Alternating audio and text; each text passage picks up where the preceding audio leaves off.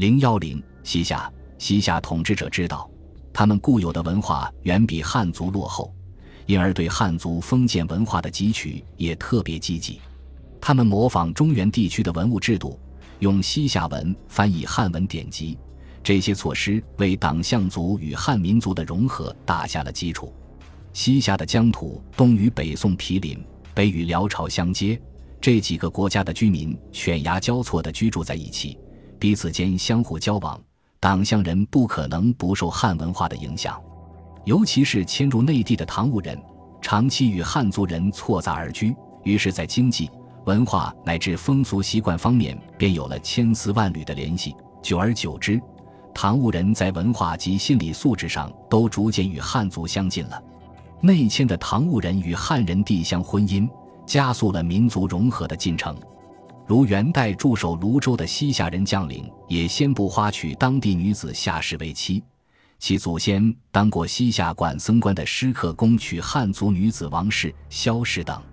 就是在姓氏上，许多内迁的西夏人也逐渐采用了汉姓。原来的姓氏反而摒弃不用了。河南省濮阳市东约五十华里的柳屯乡杨十八郎村西经堤河道东侧，有一座立于元代至正年间的大元赠敦武校尉军民万户府百夫长唐武公碑，碑名称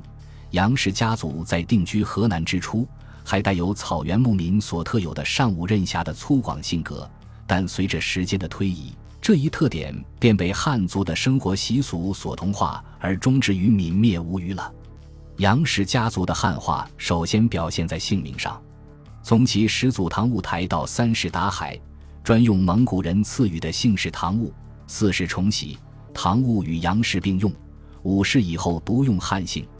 杨重禧取字为象贤，其昆仲十三人也分别取字为思贤、诗贤、齐贤等。原来曾经用过的伯颜、妥妥、镇花台、驴儿等少数民族名字都摒弃不用了。其次是婚姻丧葬的汉化。据唐武公碑铭与杨氏家谱所载，一是唐武台之妻九姐不祥合族；二是吕马之妻为哈拉鲁氏；三是弟兄五人，一人娶妻乃蛮氏，余皆汉姓；四是昆仲十四人，其中九人娶汉人女子为妻，待到六世。均娶汉姓女子为妻，由此可见，杨氏家族在迁来河南后，血统上已是多民族的融合了。丧葬也是如此。杨氏家族原是逐水草而居的游牧民族，自然不会有坟营地和子女守丧之礼。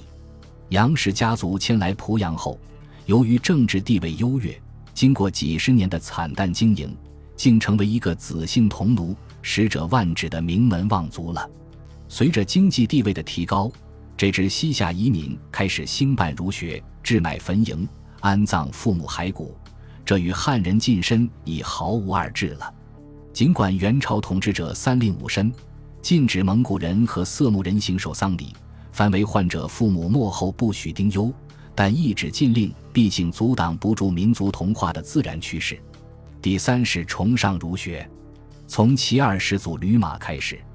子孙三代相继筹建义学，元顺帝至正十三年，义学落成，并置学田近五百亩，学生逾五十人，莘莘士子到此求学者络绎不绝。至正十八年，被元廷赐名为崇义书院。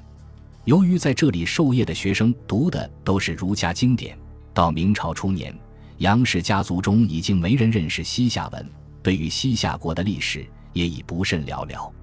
如今，河南濮阳的西夏移民已融入汉族之中。